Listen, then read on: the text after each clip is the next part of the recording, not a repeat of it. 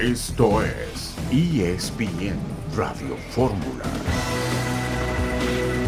Un saludo en este martes 11 de octubre de 2022. Estamos aquí en esta emisión multimedia de ESPN Radio Fórmula. Héctor Huerta, buenas tardes. Hola, Betito, ¿cómo estás? Qué gusto saludarte, igual que a Toñito Valle. Eh, estamos esperando noticias todavía de Chivas, Beto. La inacción de, de Amaury Vergara ha desesperado mucho a los aficionados. No han anunciado ninguna noticia y creo que la gente de Chivas está súper desesperada de que, de que no haya ninguna consecuencia de este nuevo fracaso. Efectivamente, se está analizando la continuidad de Ricardo Peláez, también de su tocayo Ricardo Cadena, la salida de jugadores como Mier, como Molina, como Ponce. Yo los mencionaba el día de ayer como candidatos a salir del Guadalajara. Pienso que Macías eventualmente también podría salir del equipo del Guadalajara. Estaremos comentando sobre ese tema y tenemos aquí el avance de la información con respecto al equipo de las Chivas Rayadas del Guadalajara y su incierto panorama después de la eliminación en Puebla del domingo anterior. Y creo que tenemos que ser profesionales las 24 horas del día porque hay detallitos donde en el Club Deportivo Guadalajara son, son muy notables.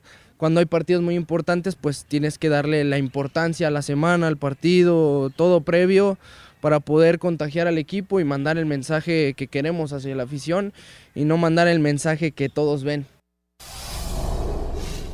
Fernando Beltrán, el nene Beltrán, talentoso mediocampista del equipo del Guadalajara, que sin embargo pues es arrastrado también por el fracaso del equipo de las Chivas. Hugo Sánchez fue incluido entre los 100 mejores futbolistas de la historia en un ejercicio que hizo la revista inglesa 442. Colocó a Messi en primer lugar, a Maradona en segundo, Cristiano en tercero y Pelé en la cuarta posición. Ya estaremos comentando sobre este tema también. Habló Fernando Ortiz, el técnico del América. Los jefes derrotaron a los Raiders en la actividad del eh, lunes por la noche. En el fútbol americano, el Maccabi Haifa derrotó al equipo de la Juventus. Tendremos las palabras de otro Ortiz, de Celso Ortiz, con respecto a la liguilla por el título del fútbol mexicano. La eh, victoria, pues, para el equipo israelí, el empate entre el Dinamo Zagreb y el Salzburgo. Hasta el momento, el Chelsea que le está ganando al Milán dos goles por cero. Y te saludamos también, Toño Valle, con mucho gusto en esta tarde. Qué placer, qué placer estar con ustedes. Bueno, preparándonos para lo que va a ser esta, esta semana, ¿no? Mucha actividad, Champions, eh, Liga MX, buenos partidos el fin de semana. Así que vamos a platicar de esto y muchas cosas más. El Puebla frente al América, Héctor, que estará en la pantalla de ESPN en la ida de la liguilla por el título del fútbol mexicano. Sí, va a ser una prueba importante para el América. Hay que arrancar ganando, Beto. Eh, el Puebla no ha podido ganar el América hace mucho tiempo y, y, el América pues que ha mostrado que es el equipo más consistente del fútbol mexicano tendrá que ir otra vez a Puebla y demostrarlo. Ya vimos que el primer partido, bueno, en la jornada 17, hace que escasos 11 días jugó el América contra el Puebla en la jornada 17 y le ganó 2 a 1. Pero bueno, pues hay que, el, América es el super favorito, es el que tiene la presión encima y es el que tiene que demostrarnos, Beto, en cada partido que, que está justificado su rol de candidato a ser campeón, ¿no? Por supuesto. ¿Tú pondrías a Pelé en cuarto lugar, Héctor, en la historia? No, yo, yo a, Pelé no lo pondría entre los 100 mejores de la historia, lo pondría en una mesa aparte este es el rey y todos los demás son sus discípulos, ¿no? Sí, sí, de acuerdo, Pelé se cuece aparte, sí, eh, Messi colocado en primer lugar, eh, Ronaldo en segundo, Hugo Sánchez que forma parte de esta lista de gala de los grandes futbolistas, eh, Toño, de la historia del balompié internacional. Sí, sí, un, honor, pero además muy bien ganado, ¿no? O sea, no había forma alguna, me parece, de que, de que Hugo no apareciera. Creo que lo, lo dábamos ya en la lista, ¿no? Beto, Héctor, estábamos seguramente con la ilusión de ver si se alcanzaba a colar a alguien más y como tal le ponemos nombre propio, ¿no? Rafa Márquez, a ver si alcanzaba a, a entrar, pero bueno, creo que absolutamente nadie discute la presencia de, de Hugo en ese sitio de honor. Vamos a la primera pausa de la tarde, volveremos enseguida en ESPN Radio Fórmula.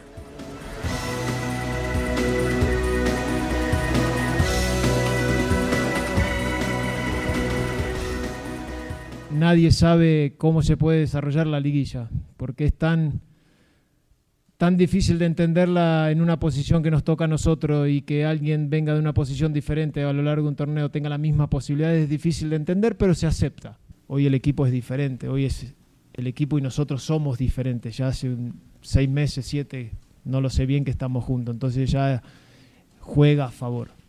Están mentalizados en ir y hacer lo que venimos haciendo en, en la liga y después está el fútbol. De lo que uno tiene en la cabeza puede llegar a pasar cualquier cosa, pero la presión de querer ir a buscar esa ansiada 14 lo saben y están preparados para esa presión.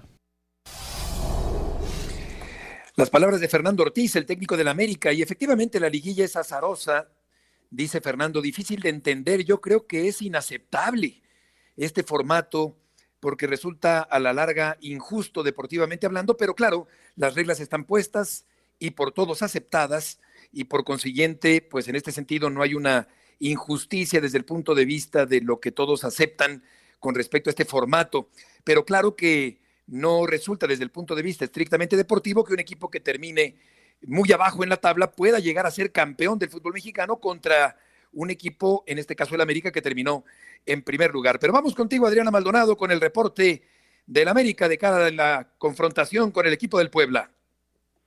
¿Qué tal, Beto? ¿Cómo estás? Un fuerte abrazo para todos por allá. Bueno, América ya hoy cerró su preparación de cara a estos primeros 90 minutos de la llave de cuartos de final. Pudimos ayer tener acceso al entrenamiento del equipo. Hoy ya escuchamos las palabras del técnico Fernando Ortiz. La realidad es que se ve un grupo muy concentrado, muy unido, ya dejando atrás lo que fue ese liderato de la competencia. Son conscientes de que la liguilla es un torneo nuevo y bien lo apuntas eh, muy bien, Beto. Ese formato del repechaje, pues también le da hoy la oportunidad a los ocho equipos de estar peleando desde cero por levantar este título de la Apertura 2022. El Tan Ortiz fue muy claro en decir que esta América no ha ganado absolutamente nada hasta el momento y que deben de estar a tope ahora en lo que será este duelo de la liguilla de cuartos de final. Adriana, gusto saludarte. América con todos los elementos disponibles para esta instancia o cómo está en el tema de los lesionados?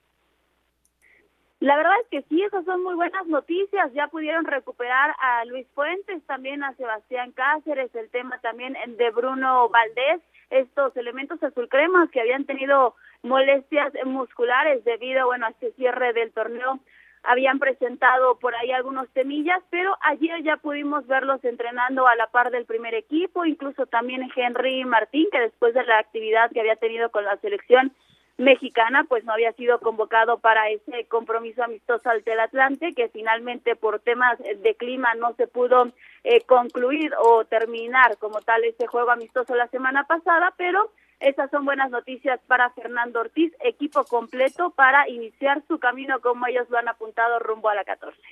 Hola Adriana, te saludo también con mucho gusto. Adriana, en el caso de Roger Martínez, eh, tendrá que conformarse con arrancar desde la banca porque parece que los cuatro de adelante seguirán siendo los mismos, Cabecita, Valdés, Henry Martín y Cendejas, ¿es así? Sí, bien lo apuntas, todo parece ser de que esa será la, alineación de Fernando Ortiz, más allá de que se recuperó, que ha regresado a la actividad, que incluso se reencontró con el gol. Bueno, pues el tanque Martínez parece ser que se va a tener que conformar en la lista de los suplentes, porque el Tan Ortiz bien lo dijo también hoy, todos los jugadores están con la misma disposición de sumar minutos para el equipo, él quiere tratar a todos de la misma manera y esa es una de las opciones. Es la base que le ha funcionado más a Fernando Ortiz en las últimas jornadas, incluso esa base que le dio ese liderato a lo largo de la campaña. Entonces, parece ser que en el ataque serán inamovibles los cuatro elementos, que es Alejandro Sendejas, Diego Valdés, el Cabecita Rodríguez y, por supuesto, Henry Martín. Sí, Martín, que ha tenido un buen torneo, que se perfila para ser titular con la selección mexicana en caso de que Jiménez con J no esté en eh, condiciones de abrir el campeonato mundial. Y vamos a ver qué ocurre por lo pronto en este partido ante el equipo de Puebla, que eliminó al Guadalajara con la sangre fría de Reyes en ese cobro a Lopanenca en el estadio del Puebla. Adriana, muchas gracias por la información. Muchas gracias, Beto. Y nada más un tema, ¿eh? Mañana América cumple 106 años de historia y esta noche la afición estará llevando serenata a las instalaciones de Cuapa, pues por supuesto para enaltecer a lo grande la grandeza de este equipo. Perfecto, Adriana. Muchas gracias. Que te vaya muy bien. Fuerte abrazo, linda tarde para todos. Igualmente, buenas tardes. Un equipo grande, sí, opulento, ganador, orgulloso. Eso es el América que cumple mañana años, 106, 12 de octubre. Ahora, lo estrictamente eh, justo sería, Héctor, eh, un torneo por puntos, donde el que haga más puntos sea el campeón del fútbol mexicano, como era antes en los torneos largos. Sin embargo, desde hace mucho tiempo, 1971, existe esta liguilla por el título del fútbol mexicano. Sí, Beto, pues son, son utopías ya ahorita pensar en eso, porque como siempre se privilegia más lo económico que lo deportivo, ¿qué importan las injusticias? ¿Qué importa eh, el poco mérito que se tenga de quedar super líder? Lo que importa es que haya más partidos, más ganancias, más taquillas, más negocio. Todo es en favor del business y, poco en favor del fútbol, del progreso del fútbol. Y lamentablemente, pues ya se ha reflejado en selecciones nacionales donde por lo pronto no participaremos en, en, los siguientes Juegos Olímpicos, ni en femenil ni en varonil. Así que todo cuenta, la estructura del fútbol mexicano está diseñada así para el negocio primero y lo deportivo después, pues hay que pagar las consecuencias, Beto. Exacto, el negocio, Toño, eh, más partidos, más eh, ganancias de todo tipo, el aspecto comercial, la televisión. No descenso, no ascenso, Beto. No hay descenso ni ascenso, efectivamente. Mm. Y aquí el América entonces expone su superliderato frente al equipo del Puebla. Y eh, claro que Fernando Ortiz lo sabe perfectamente desde que jugaba en México y ahora que es el técnico del América, que así se juega en este país al fútbol profesional. Toño. Bueno, se quedó Toño ahorita en suspenso. Eh, de lo presionado que está el equipo. Se está ah, cortando Toño. sí. Bueno, no, no solo así se juega, Beto, sino que así, lo, así lo aceptan todos. ¿eh? Así lo aceptan todos, claro, las cartas están echadas, eh, todos comulgan con una idea o la aceptan de antemano y pues este momento eh, es el de análisis y se recrudece esa situación donde el superlíder puede no ser el campeón del fútbol mexicano. El Puebla llega, Héctor, con eh, el ánimo arriba. A mí me, impresionó la, la osadía de Reyes en ese penalti después de los dos que no se marcaron en contra del Guadalajara por el árbitro Santander, pero finalmente hubo justicia y el Puebla avanza a la siguiente ronda. Y también una cosa, Beto, que tanto criticábamos a Bricio, eh, realmente desde que llegó Archundia, eh, cuando creíamos que estábamos peor, en realidad estábamos mejor, Beto, porque esto de mandar a Santander un partido definitivo, con el antecedente aquel de jugar aquella final contra Tigres y de haber sacado un mal balance como árbitro, yo creo que es una, no solamente una tontería, es una insensatez, porque puede provocar un problema. Ya vimos que al, no marcar dos penaltis en contra del Guadalajara, claro. Eh, fue, fue un arbitraje malo, malo. Pudo haber causado un gran problema a la hora de un desenlace. Menos mal para él que el Puebla ganó, pero si no, imagínate tú el enojo del Puebla cuando, cuando este, saben que a Tigres prácticamente le quitó un título, a Chivas se lo dio, y ahora que le quite un pase a la siguiente ronda al Puebla por decisiones arbitrales equivocadas y haberlo programado en este juego, pues es una tontería de Archundia y de su gente, porque en realidad deberían decirles, oigan, tengan tantito sentido común, que no es tan difícil, ¿verdad? Este árbitro ya no lo pueden poner a dirigir un partido de Chivas, la verdad. Fíjate que a lo mejor, Toño, si, si ya nos escuchas bien y te podemos escuchar, eh, creo que quizá lo hizo Perfecto. Quizás una decisión bien pensada, es decir, Archundia, a ver, vamos a demostrar que Santander no está a favor de las Chivas, que no es tendencioso, pero es independiente. Esto por una parte, ¿no? No lo haces mejor en otra jornada. O sea, claro, claro, eso por otra yo parte. Pensaría, pero lo tienes que hacer en liguilla, o sea, no lo puedes hacer en otro momento. O sea, claro, claro. sí, sí, yo creo que podrías hacerlo en otra instancia, ¿no? No tiene que ser aquí.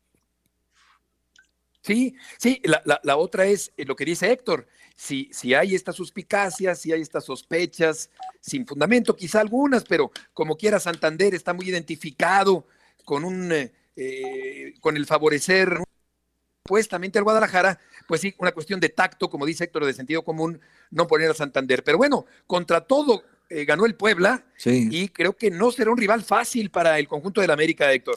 No, va a ser complicado porque si algo tiene este equipo del Arcamón, Beto, es, es una unidad de grupo muy sólida, es un convencimiento del técnico a los, a los jugadores, es sacarle provecho es reactivar carreras de jugadores, es llevarlos a un nivel superior. En el caso de, de Martín Barragán, ya lleva nueve goles, Beto. En su vida había metido nueve goles Barragán es un caterano del Atlas que prácticamente llega casi a los 30 años con una carrera gris, gris, gris, y ahora con una carrera que se vuelve reluciente. Nueve goles en un torneo, un jugador mexicano no es normal. Entonces, el segundo mejor goleador mexicano después de Henry Martín y ya a un gol de empatarlo. Imagínate lo que es para la carrera de Martín Barragán, que siempre había estado por debajo de los cuatro o tres goles, dos, dos goles, un gol, eh, y, siempre cambiando de equipo porque en ningún lado se quedaba, ninguna, en ningún lado tenía permanencia, Beto, por, por su bajo nivel mostrado. Y mira ahora con Puebla encuentra, gracias al Arcamón, un lugar en, eh, gracias a la lesión de Aristeguieta, pero encuentra un lugar para hacer muchos goles. Y también el caso de Jordi Cortizo, que lo vemos hasta con condiciones de ser seleccionado nacional del, del buen nivel que está mostrando, solo gracias al sistema del Arcamón, que les ha favorecido mucho a ellos, ¿no? Exacto. Ya llegó el América, por cierto, a Puebla para este partido de ida de la liguilla del fútbol mexicano. Una carrera lenta, la de Barragán pero qué buen torneo ha hecho el atacante del equipo del Puebla. Vamos a ir a una pausa, volveremos enseguida en ESPN Radio Fórmula.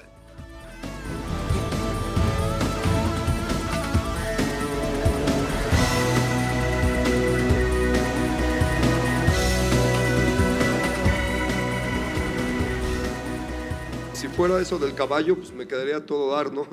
el caballo negro, del, del potro. Este, pero yo creo que, que, es un equipo que va a competir. Eso, eso es, sería el concepto. Un equipo que, competitivo, con orgullo, con corazón, con representación, y es, ese, esos serían varios de los adjetivos que, que me encantaría que el equipo tuviera. Los equipos grandes siempre tienen que ser favoritos, ¿no? Entren como entren, y eso es aquí y en China. Entonces, hoy nosotros Vamos a defender esa postura, vamos a defender esa historia. Raúl Gutiérrez, el Potro Gutiérrez, buen trabajo con la máquina cementera. Bueno, no creo que automáticamente por ser grande seas favorito, porque depende cómo andes en el momento actual. Eh, así que bueno, yo matizaría un poco esa declaración por parte de Raúl, que sin embargo es evidente que está eh, cambiándole la cara al Cruz Azul en la segunda parte del torneo y lo tiene a un paso de instancias más importantes en el torneo después de eliminar al equipo de León. Y hablando de León, aquí está León Lecanda. Gusto en saludarte.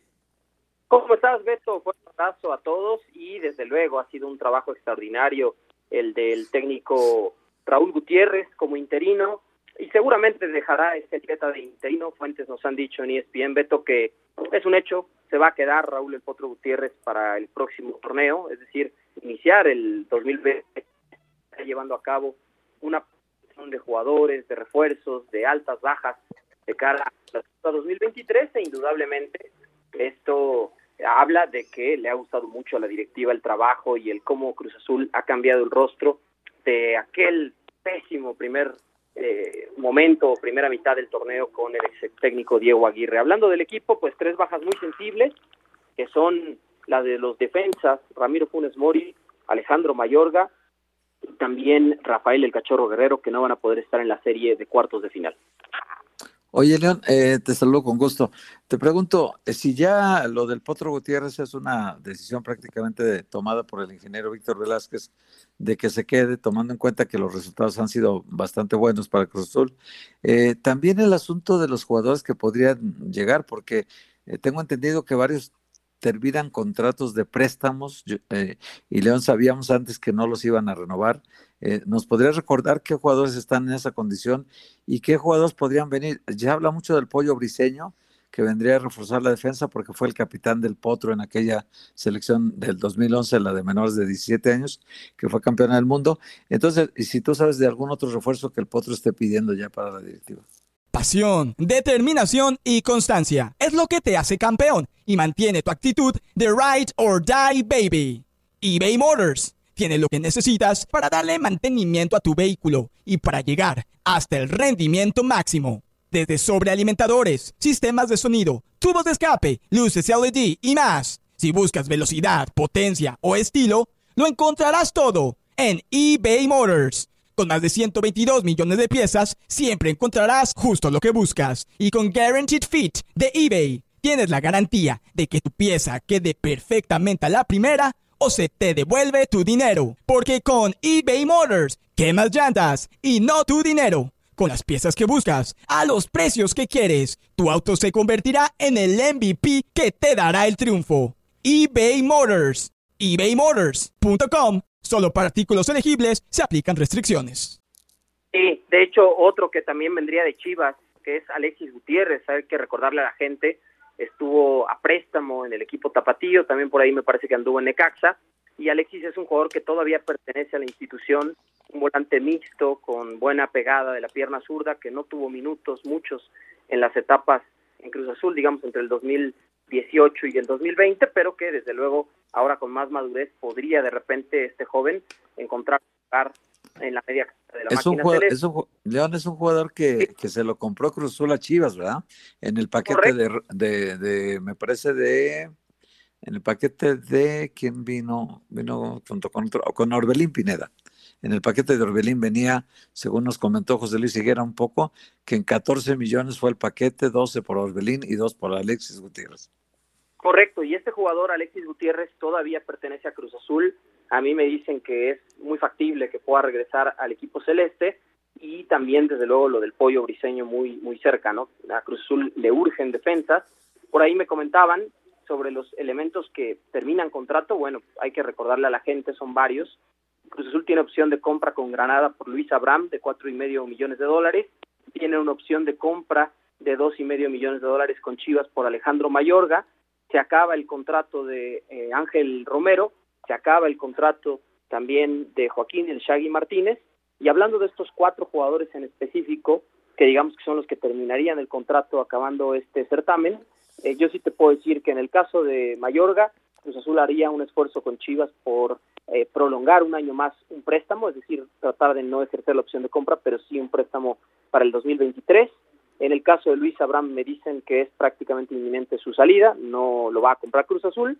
Con Joaquín El Shaggy Martínez, mismo caso, quedaría como jugador libre. Y en el escenario de Ángel Romero están en negociaciones, pero por el momento lejos las cifras de lo que quiere percibir el paraguayo y lo que Cruz Azul está ofreciendo en dos esquemas, uno de renovación por un año y otro por dos años. Ahora habrá que ver también el escenario de los jugadores que tienen contrato y que podrían salir. Por ahí Sebastián Jurado, quizá encontrarle un préstamo en diciembre con otro equipo, y también el caso de Iván Morales, que no seguiría el chileno en Cruz Azul. Vamos a escuchar a Celso Ortiz de cara al compromiso de ida de la liguilla por el título del fútbol mexicano. Todos los encuentros son, son complicados y más en liguillas. eh, sabemos eh, lo, lo que representa Mel Azteca. Pero como, como lo dije, la verdad no- nosotros nos hemos preparado bastante bien y si queremos campeonar tenemos que ganar aquí, allá y donde sea. Así que el grupo está consciente de eso, así que vamos a irnos por todo. Estamos confiados, estamos recuperados, como bien lo he dicho también, recuperamos a Funes, así que es algo muy importante para nosotros. Las palabras de Celso Ortiz, la recuperación de Funes Mori, eh, y tendrá que hacer Funes Mori una, un gran cierre de torneo, yo creo que para dar un poco más de esperanza después de tantas lesiones, de los pocos partidos que ha jugado en este año, con el Mundial enfrente, León, y ahora en este compromiso ante la máquina cementera. Sí, Beto, cómo ha tenido que ir parchando el Potro Gutiérrez a su equipo, ¿no? De repente ha tenido hasta 13 jugadores lesionados Cruz Azul en todo el torneo, son demasiados. No todo se trata de cuestiones musculares que pudieran ser atribuibles a un mal trabajo de pretemporada o de una mala preparación física, pero muchas han sido también lesiones desafortunadas, ¿no? En el caso de Funes Mori sí han sido musculares, este es un último una lesión en el muslo, en la cara posterior del muslo derecho, y me dicen que no va a estar para la instancia de cuartos de final, ni el juego de ida ni el de vuelta, el sábado en Monterrey, ni mañana en el Azteca, y que en todo caso si Cruz Azul avanza a semifinales podría estar para el juego de vuelta de esa hipotética semifinal. Y en el caso también de Rafael Guerrero o Alejandro Mayorga, bueno, pues con Guerrero se trata de una lesión en el ligamento del tobillo derecho y con Mayorga una fractura múltiple de seis huesos en el rostro que sufrió por un golpe en un entrenamiento hace aproximadamente tres semanas y no ha podido estar todavía listo. Pero por ahí, ¿no? Cómo le cayó bien a Cruz Azul que regresara Juan Escobar de una lesión de ligamentos y por eso la, la defensa seguramente será con Rodrigo Huescas y Nacho Rivero en la línea de cinco como laterales y Juan Escobar, Julio Domínguez y Luis Abraham en la defensa central. promoción de tres boletos por el precio de dos, León, en el Estadio Azteca por parte de la máquina cementera. Solamente en la cabecera sur, Beto. Hay que aclararle a la gente porque a lo mejor de repente llegan a la taquilla o al sistema Ticketmaster y creen que todas las localidades están al 3x2, pero hasta donde nos explicaron, solamente la cabecera sur, los boletos de 200 pesos en adelante, hasta 1100 los que incluyen bebidas y alimentos en las zonas eh, muy importantes o VIP del Estadio Azteca, Beto, pero sí se espera sobre todo una mejor entrada mañana en el partido de ida de cuartos de final con Rayados, porque el promedio de asistencia de Cruz Azul no llegó ni a 20 mil aficionados durante todo el torneo, incluyendo la gran entrada de Chivas en la última jornada, y en el partido de repechaje la asistencia fue de 21 mil personas contra León. Exactamente, la cabecera sur, que es la que da hacia Tlalpan, si no me equivoco, ¿no? A la, parte sur del periférico. Sí, sí, Beto. La, la norte es la, la histórica, la de los vestidores, la donde se han anotado parte de los goles históricos de Cruz Azul y de todos los equipos, ¿no? Selección mexicana, América. Esa es la, la cabecera norte y la cabecera sur, digamos, la cabecera visitante, pero eh, solamente se reserva un hueco, digamos, en la esquina hacia la porra visitante. Eh, y en este caso ya ni siquiera, ¿no? Porque está prohibido por, por la Liga MX, pero sí se coloca siempre un operativo en esa cabecera donde asisten la mayoría de los visitantes. Correcto. León, muchas gracias por la información. Gracias a ustedes, muy buena tarde. Buenas tardes. Y Celso Ortiz, el paraguayo, decía, Toño, que eh, a Monterrey no le afectaría eventualmente el parón antes de arrancar estos compromisos de la liguilla frente a la máquina cementera. Sí, que es lo que, a ver, no les quedaba de otra, ¿no, Beto? También difícilmente creo yo un equipo va a terminar abriendo el, el paraguas y luego pues es a final de cuentas un privilegio el poderte brincar la instancia de, de, de repechaje pero sí es bastante claro, ¿no? Sobre todo por los equipos que están entrando y la manera como, como cerraron, ¿no? Que, que pues van a ver ser de alguna manera beneficiados o les viene bastante bien el que no han tenido que el que no han tenido que pararse que creo que la serie es bastante parejas no dentro de todos independientemente de que unos pararon y que otros jugaron sí creo que las cuatro las cuatro series muestran un nivel bastante parejo para buscar el boleto a semis.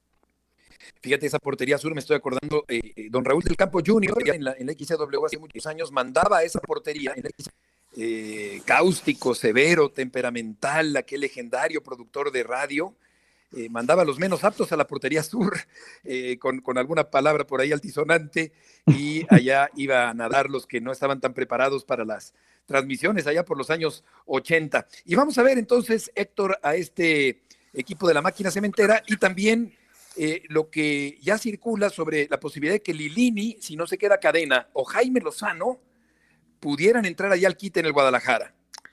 Sí, sí, yo creo que lo de cadena es una decisión que nos faltan varios días para verla o, lo veremos esta misma semana, porque también ya la gente de Chivas está muy desesperada de que no se tomen decisiones.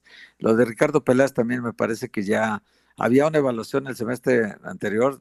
Yo supe que ya eh, Amaury Vergara tenía a gente muy cercana haciendo análisis del trabajo que ha desarrollado eh, eh, Ricardo Peláez en Chivas. Son seis torneos, Beto con fracaso en todos los torneos. Lo mejor que tuvo una semifinal con Bucetich, pero no pudo llegar a la final en aquel partido contra el León que perdieron. Entonces, eh, es lo mejor que han logrado y en realidad es muy poco para lo que prometió Peláez cuando llegó a las Chivas, ¿no? Entonces, también la situación de él podría definirse para que ya no siguiera con Chivas. Y entonces sí, pues lo de Lilini, lo del Arcamón también que se habla, ahora se agrega Jimmy Lozano que salió de Necaxa, pero pues Chivas tendrá que tomar ya la decisión sobre un nuevo proyecto para poderla llevar a cabo. No sé si todavía con Peláez, o, con otra persona, pero ya Chivas tiene que darle noticias a su afición porque es desesperante realmente. ¿eh? Cambios tardíos de cadena en el partido del fin de semana anterior. Volveremos enseguida. Huerta, Valle y Murrieta. Todos quedamos a deber, creo que nadie se salva eh, en este equipo. Al final no estamos, no dimos tampoco el ancho, no dimos los resultados nosotros exigimos a la afición y, ellos nos respondieron y creo que a la hora de que teníamos que responder nosotros, pues nos respondimos. Los jugadores como nosotros que no hemos conseguido nada, eh, en realidad, eh, podemos pasar y salir de aquí. Eh, lo que importa más ahora es, es, el club y que vuelva a estar donde, donde tiene que estar. Es tema de jugadores, porque cuando vamos mal hacemos hasta lo imposible para ganar y creo que cuando nos empezamos a ganar o cuando empezamos a tener esa racha positiva, al final nos empezamos a conformar cuando no hemos ganado nada. Y esa es nuestra realidad. No hemos ganado nada y por tener tres o cuatro partidos pues no nos alcanza para poder competir. Y cuando tenemos que dar golpes de autoridad pues no los damos tampoco. Cuando son partidos importantes tampoco los damos. Entonces nos toca estar con esta incertidumbre de no saber qué va a pasar. Eh, creo que nadie acá está seguro. En lo personal a mí, si me tocara o no me tocara estar, pues hay que trabajar más. Qué bien, Beltrán, no se puede ser más autocrítico, ¿verdad? Transparente, directo, sin buscarle tres pies al gato. Nadie se salva, no dimos el ancho. Y se incluye Héctor en la lista de los que no han ganado nada. Me, gusta mucho la sinceridad de Beltrán, este chico que tiene un enorme talento en la media cancha del Guadalajara. No, y también declaró, Beto, en el inicio del programa que lo, pusimos el sonido, también declaró que eh, había que tener más responsabilidad en semanas previas a un partido importante, obviamente por lo del palenque de la semana pasada, ¿no? En donde tres de sus compañeros, cuatro con el Chicote Calderón, que luego se supo que, que no fue bien portado porque se quedó todo el concierto de Cristian Nodal, acabó a las dos y media de la mañana más o menos, y, y según el pollo briseño, ellos sí, el Limoso y Orbeño fueron muy sericitos a sus casas a las 11 de la noche, lo cual nadie le cree, la verdad. Este, y digo, ni que no los conociera uno, ¿verdad? Como son los jugadores. Entonces, este, la verdad es que este nivel de irresponsabilidad previo a un partido como este que iban a definir eh, un campeonato, un, torneo completo, que, que iba con un resultado eh, a definirse como un fracaso o como un torneo regular, eh, terminó en un fracaso para Chivas. Y todo el Nene Beltrán lo acredita a que, a que los jugadores tienen la culpa de todo, que no es, no es siempre el cuerpo técnico, siempre la directiva. Es el primer jugador que yo escucho, Beto, con una autocrítica severa sobre el trabajo de él y sus compañeros. Sí, raro escuchar a un jugador así, Toño, y como lo hace Beltrán. No, raro escuchar a alguien en Chivas con ese nivel de autocrítica, Beto, porque pues ni siquiera me da la impresión que la propia plana mayor, ¿no? Y no, y no pongo a Mauri en la conversación, sino el propio Ricardo Peláez, me da la impresión que, que ni siquiera va por esos niveles de, de, de, autocrítica, o al menos no sé si no se nota esa sinceridad que sí parece salir de la boca de un futbolista que, a ver, en un torneo malo de Chivas, pues de pronto él puede ser de los que se salvan, ¿no? Porque a final de cuentas por algo se ha metido a conversación de selección nacional, ha aprovechado los minutos después de que Bucetich lo tenía borrado, o sea, él de alguna manera pudo medianamente zafarse de todo esto y, y no lo hace para aplaudirse la personalidad y obviamente el talento que tiene que tiene Beltrán, y habla de esos tres, cuatro partidos que por momentos de repente empieza a hilar Chivas y que parece que han sido la gran causa de los males del rebaño, ¿no? Cuando da la impresión que el diagnóstico es negativo y ahora sí tiene que venir una limpia, vienen esos tres, cuatro juegos que te meten a repechaje, que medio maquillan la situación y a veces hacen pensar que tal vez la cosa no está tan mal y tal vez por eso no se termine dando el golpe de timón, ¿no? Yo sí creo que hay quien dice que cuando se gana siempre todo está bien. A mí me parece que esos triunfos a Chivas le han hecho mal porque no han permitido que venga una autocrítica verdadera como la que ahorita hace el nene. Exacto. Fíjate, Héctor, yo, yo iba a tuitear que, que Cadena debía continuar, pero me contuve porque la parte final no me gustó. Es decir, yo creo que un buen entrenador también tiene que tener una reacción eh, anticipada, rápida, no tardía desde la banca y los cambios me parecieron eh, que tardaron mucho en llegar. Esta última impresión me dejó con mal sabor de boca, pero en general, yo sí pensaría, Héctor, no sé qué pienses, qué piensa Toño, yo sí mantendría cadena para el próximo torneo. Pues yo creo que se ve una sacudida muy fuerte, Beto. Ahorita está circulando ya a través de Press por una agencia de noticias. Eh, está circulando la información eh, de que ya Ricardo Peláez le dieron las gracias como director deportivo y que su reemplazo se anunciará lo más pronto posible. Es decir, es una eh, noticia todavía en desarrollo, es una, estoy dando el dato, en por lo publica ya en este momento en Twitter, está, está la, la, nota puesta ahí. Eh, vamos a ver si, si de verdad ocurre, si lo anuncia la directiva pronto, si lo pone en su, en su, en su, este, digamos que su mail de Chivas en el oficial, si lo pone ya, porque la, la, verdad es que la afición ya está esperando esta noticia y varias más que se van a suceder, Beto, porque no parece ser que termine todo en Ricardo Peláez, en Ricardo Cadena y en, y en este también el director de Fuerzas Básicas, que acaba de llegar Javier Mier, que podría también salir junto con Mariano Varela también. O sea, esta infiltración que tiene Promofut en Chivas, que tiene 23 jugadores de sus 93 en total, que tiene la agencia esta de Promofut de Lalo Hernández, 23 están sub 18, sub 20 y las categorías inferiores y, en el primer equipo. Tiene 23 jugadores este grupo infiltrados en Chivas. Pues no, no todos son del nivel de Chivas, pero todos están ahí en Chivas. Sí, em, seguramente. Yo creo que yo conozco muy bien a Ricardo, creo que lo conocemos todos. Es profesional, es eh, enérgico, tiene carácter. Pero no le fue bien, Beto le gusta la excelencia. Sí, eh, yo creo a lo que iba es a que puso el listón muy alto, ¿no? Cuando dijo, aquí se acabaron los problemas de porcentaje y vamos a buscar los títulos, no se hablará de, otra cosa que no sean títulos.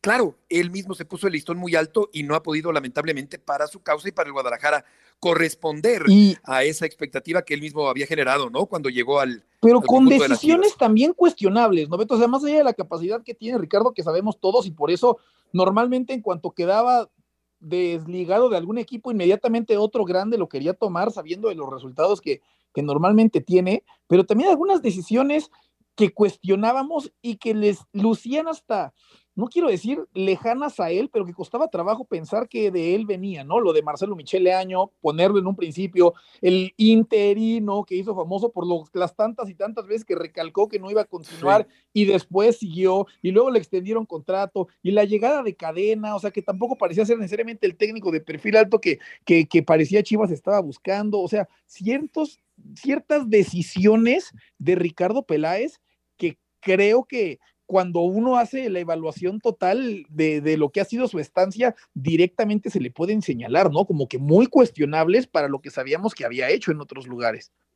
Sí, se ha quedado lejos el Guadalajara de un alto nivel otra vez, una vez más en este torneo. Vamos a cambiar de tema.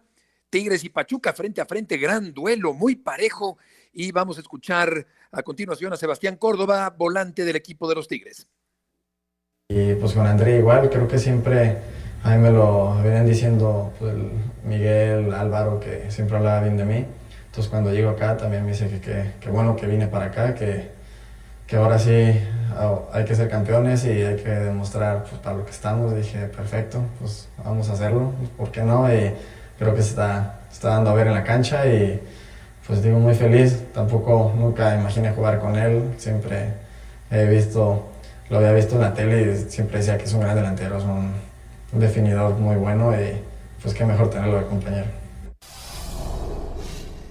Porque además se entienden bien Gignac y Córdoba. Eh, escuchábamos a, Córdoba. La verdad es que Gignac es un jugador con una enorme personalidad, un gran definidor, un hombre que se echa el equipo al hombro, que define partidos en momentos importantes.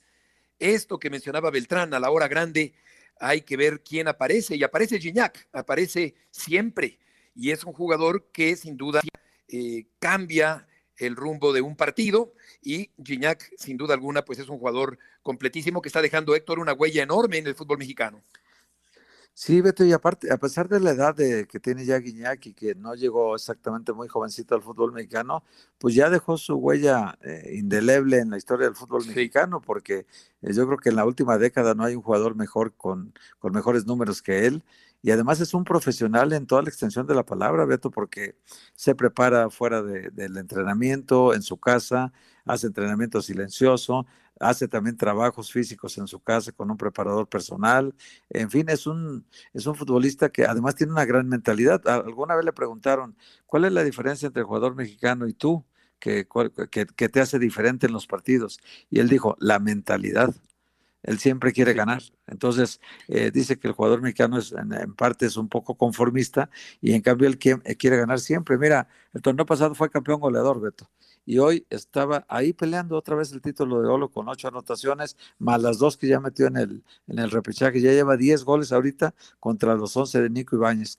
Casi, casi te podría asegurar que terminará como el mejor anotador de, de este torneo, incluyendo los goles de liguilla. Y estamos hablando de un jugador de 37 años, Beto, que está muy comprometido desde que llegó a, México y dejando una profunda huella para que lo recordemos siempre, ¿no? Como recordamos ahorita a Miguel Marín, a Carlos Reynoso, eh, en su momento a Cardoso, a Guinaga, jugadores que dejaron verdaderamente huella profunda en el fútbol mexicano. Ese es Guiñac también, es uno de ellos. Sí. Eh, hay dos factores que a mí no me gustan de Gignac, eh, Toño. Uno es eh, que reclama a los compañeros cuando no le entregan bien el balón, manotea, exhibe a los compañeros. Eso a mí no me gusta en lo absoluto. y por otra parte, tampoco me gusta el, el miedo cerval que le tienen los árbitros del fútbol mexicano. Un intocable. el menos culpable es Gignac, ¿no, Beto? O sea, porque si tú vas y le gritas a un árbitro, llega el pues primero y te expulsa, vas a ver cuándo lo vuelve a hacer, ¿no? O sea, ahí, en el de los compañeros estoy de acuerdo contigo. Ahí, pues no sé si le toca al entrenador o al propio Gignac tratar de modificar eso, pero en la cuestión arbitral, pues si él se, se da cuenta que tiene ese efecto sobre el arbitraje y el arbitraje no hace nada para remediarlo, pues no, veo, no, veo, la razón por la cual él vaya a cambiar. No es culpa suya, claro, tienes razón.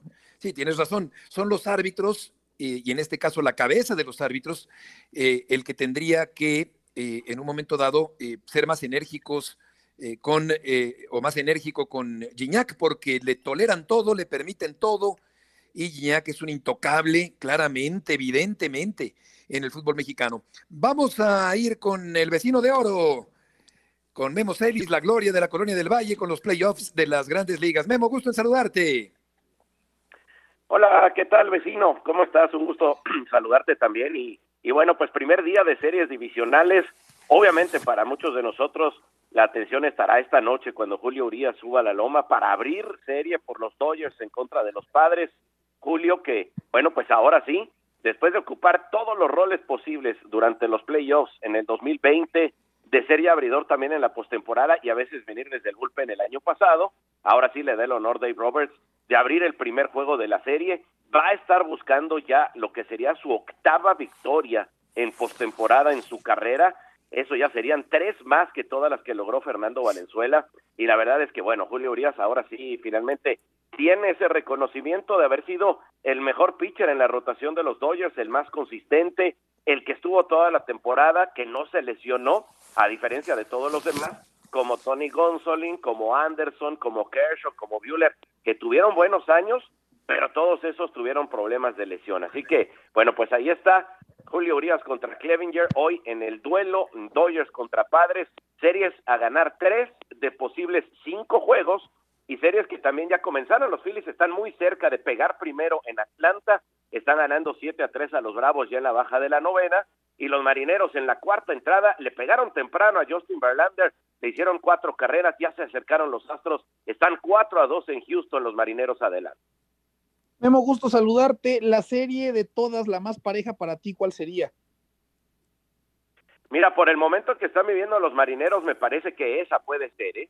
Seattle llega después de haber barrido a los Blue Jays a domicilio, llega embalado después de una muy buena recta final, llegan muy motivados porque terminaron con esa racha de más de dos décadas de no asistir a la postemporada y creo yo que evidentemente Houston fue el mejor equipo en la Liga Americana y fue el segundo mejor de todas las grandes ligas. Creo que los marineros les pueden dar batalla, ¿eh? creo que los pueden meter en problemas. Sobre todo, Seattle ya hizo algo de lo más difícil que era pegarle a Verlander. Eh, por supuesto, tienen que mantener. Y si sacaran un triunfo del Minute Maid Park en Houston, bueno, pues es una gran ventaja para los marineros. A mí me parece que por ahí Seattle es el caballo negro en esta postemporada y por eso esa serie puede ser muy peleada. ¿Qué equipo, Memo, es tu favorito para coronarse en esta temporada? Pues mira, Beto, yo creo que por lo que hemos visto deben de ser los Dodgers, ¿no? 111 eh, victorias, nunca habían conseguido tantos triunfos en, en su carrera, en su historia, los Dodgers.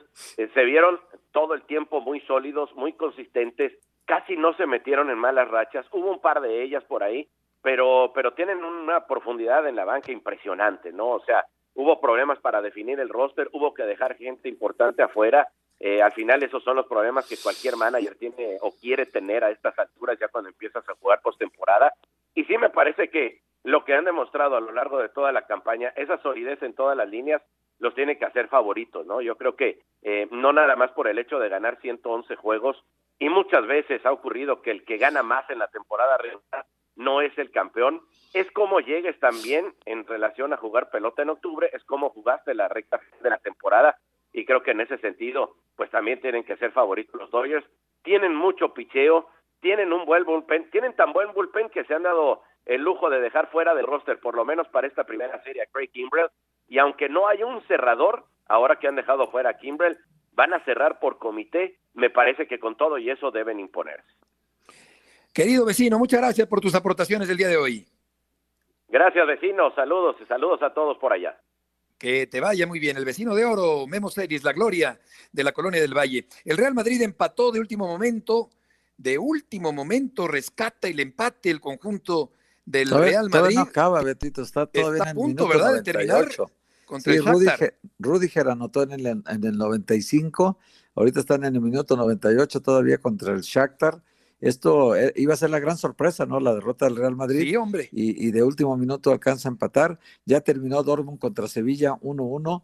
Y luego una de las sorpresas también es el Copenhague 0-0 con el Manchester City. Pero Sí. también el Manchester City descansó a Holland. No jugó el partido de hoy. Estuvo en la banca, pero no participó en el encuentro. Y el titular fue Julián Álvarez, el argentino, centro delantero que puso Guardiola hoy en el, en el ataque. Y 0-0 fue el marcador final contra el Copenhague. El Maccabi Haifa, ya lo decías tú, derrotó a la Juventus 2-0, también un resultado sorpresivo. Sí. Otros, otro, otro partido ya terminado es Dinamo de Zagreb 1-1 con el Salzburgo. Y luego el Milán está en el minuto 91 perdiendo 2-0 contra el Chelsea. Y el otro partido, el El Celtic. París 1-1. El París 1-1 y el con Celtic, el Celtic también eh, va perdiendo 2-0 con el Leipzig al minuto, no, ya terminó, está terminando en este momento, y el París también terminó ya 1-1 con Benfica. Correcto. Y Paiva se queda en el equipo de León. Hubo un penal que no marcó Guerrero en favor de la máquina cementera, otro que sí marcó, pero después corrigió con apoyo de la tecnología en el Cruz Azul León. Y Paiva se queda Toño con el equipo de León. Sí, que tampoco es como que haya tenido una muy buena temporada, ¿no, Beto? No, O sea, hombre, al contrario. De esos técnicos que cuesta trabajo creer el qué hizo como para merecer otra oportunidad, pero bueno, la gente de León le tiene confianza. Efectivamente. Y ahí continuará el eh, técnico Paiva con el equipo de León. Gracias por acompañarnos en este martes. Héctor Toño, buenas tardes. Que les vaya muy bien. Hasta Gracias. mañana. Gracias, abrazo a ambos. Bye. Buenas tardes.